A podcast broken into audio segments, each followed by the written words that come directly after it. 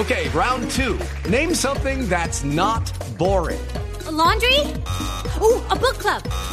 Computer solitaire, huh? Ah, oh, sorry, we were looking for Chumba Casino.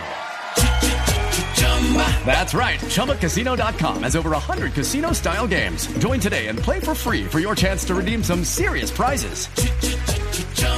ChumbaCasino.com. No purchase necessary. Full prohibited by law. 18 plus terms and conditions apply. See website for details. Una de la tarde, 18 minutos, salimos de las noticias políticas, hablamos de información sobre el sector de la salud en Colombia.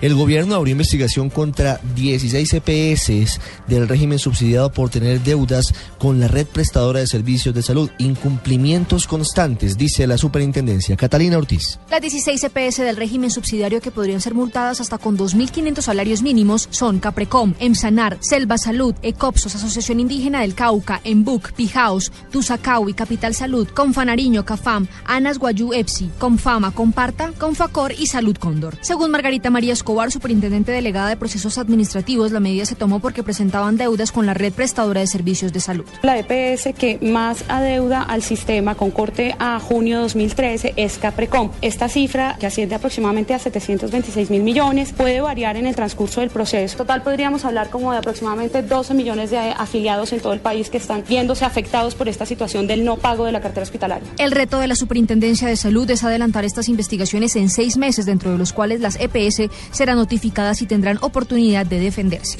Catalina Ortiz, Blue Radio.